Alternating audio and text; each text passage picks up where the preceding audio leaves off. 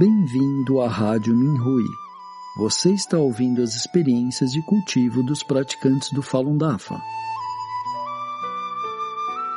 Nossos votos de bom entendimento e iluminação.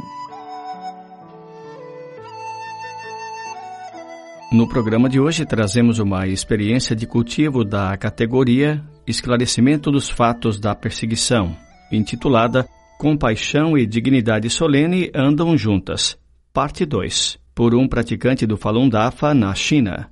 Gostaria de compartilhar a experiência de cultivo da praticante Alian e os seus incríveis encontros. Ao ajudar o mestre na retificação do Fá neste mundo caótico, ela tem experimentado as mais duras dificuldades. No entanto, ela ainda se comportou de forma reta. A sua compaixão comoveu o coração das pessoas. A sua dignidade subjugou as forças do mal. 1. Um, ajudar os praticantes em outras aldeias e formar um melhor ambiente de cultivo. A perseguição dos praticantes do Falun Dafa foi lançada pouco depois de Alian ter começado a praticar o Falun Dafa em 1999. Ela não se assustou. Em vez disso, saiu para distribuir materiais de esclarecimento da verdade sobre o Falun Dafa e falou com as pessoas sobre a prática. No início, ela distribuiu os materiais sozinha. Gradualmente conheceu alguns praticantes locais e eles distribuíram o material informativo como um grupo. Mais tarde, leu artigos de compartilhamento no site Minghui sobre falar cara a cara com as pessoas sobre o Falun Dafa os praticantes locais decidiram esclarecer a verdade às pessoas frente a frente. Fizeram isto dois a três dias por semana durante mais de uma década. Muitas pessoas locais aprenderam que o Falun Dafa é bom. Os praticantes locais formaram também um corpo. 2. Métodos utilizados na formação de um corpo. Esclarecer a verdade em cada casa da aldeia. Vários praticantes foram à aldeia como um grupo, visitaram todas as famílias, conversaram com as pessoas e distribuíram panfletos. Quando conheceram pessoas que foram envenenadas pela propaganda do Partido Comunista Chinês, falaram com elas como um só corpo. Isto obteve um bom resultado.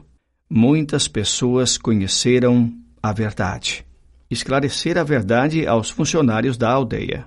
Os funcionários da aldeia eram os membros locais do Partido Comunista Chinês PCC. Eram os primeiros a perseguir os praticantes. Os praticantes que tinham um bom estado de cultivo foram às casas deles e lhes falaram sobre o Falun Dafa, a perseguição. Fizeram-lhes saber que o Falun Dafa é bom e que os praticantes são boas pessoas. Os funcionários da aldeia conheceram a verdade. Sempre que eram dadas ordens de cima, eles não cumpriam e, ao mesmo tempo, protegiam os praticantes. Durante todos os anos da perseguição, os praticantes não sofreram perdas. Esclarecer a verdade às pessoas das aldeias vizinhas. Quando os praticantes das aldeias vizinhas eram assediados ou perseguidos, Alian e seus companheiros de prática os visitavam. Dirigiam-se às casas dos funcionários da aldeia e esclareciam a verdade. Ao mesmo tempo, eles esclareciam a verdade a todas as famílias da aldeia. Assim, formaram um bom ambiente para os praticantes locais nas aldeias vizinhas, formando um bom ambiente de estudo de grupo. O estudo do Fá é fundamental para a melhoria do cultivo.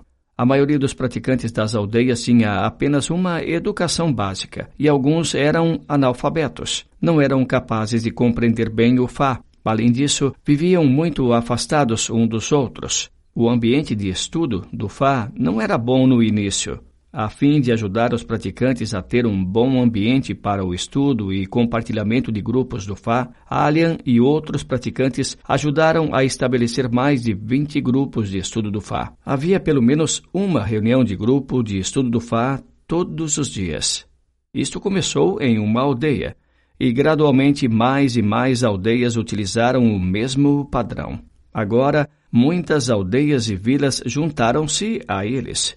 O corpo único tornou-se maior e mais forte. 3. Enfrentar o mal e dissolver as tribulações com pensamentos retos. Mais de 20 praticantes estudavam o Fá na casa de Alia um dia em agosto de 2021. Ela deixou a porta aberta para que mais praticantes pudessem entrar. Isto foi um descuido. Três policiais invadiram a casa. Ficaram surpreendidos quando viram tantos praticantes. Alia levantou-se e disse aos policiais com dignidade: Hoje é meu aniversário. Convidei-os todos para virem aqui. Não lhes toquem. Os policiais ficaram chocados e não se atreveram a dizer nada. Um dos policiais apontou para o dístico esclarecedor da verdade na porta e perguntou: Estão todos praticando o Falun Dafa? Alian respondeu: Sim. Você vê que o dístico é muito bom. Ensina as pessoas a serem boas e gentis. A polícia deve punir o mal e recompensar a bondade. Somos pessoas boas e gentis. É melhor você fazer o bem e acumular virtude para si mesmo. Os policiais se acalmaram e disseram: não vamos prendê-la porque é contra a nossa vontade. Antes de partirem, eles disseram: Por favor, não se reúnam com tanta gente.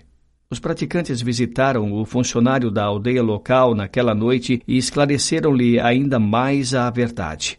O funcionário disse que os policiais tinham ido vê-lo e o repreenderam. A polícia perguntou-lhe por que é que ainda havia tantos praticantes na sua aldeia durante a campanha Zerar uma campanha recente para forçar todos os praticantes do Falun Dafa de uma lista negra do governo a renunciarem à sua crença.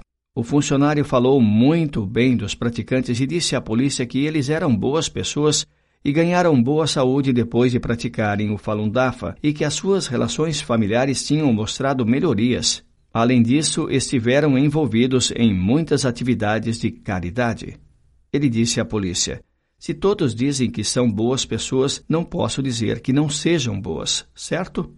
O mestre, mestre Li Hongji, o fundador do Falun Dafa, exige que todos os praticantes do Dafa formem um só corpo e estabeleçam um ambiente de cultivo onde cada praticante se compare entre si e cultive uns com os outros.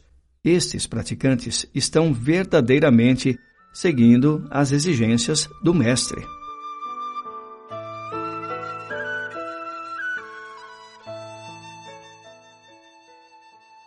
Obrigado por ouvir a Rádio Minhui. Para mais informações a respeito da perseguição ao Falun Dafa na China e de experiências e eventos de praticantes ao redor do mundo, visite o nosso site pt.minhui.org.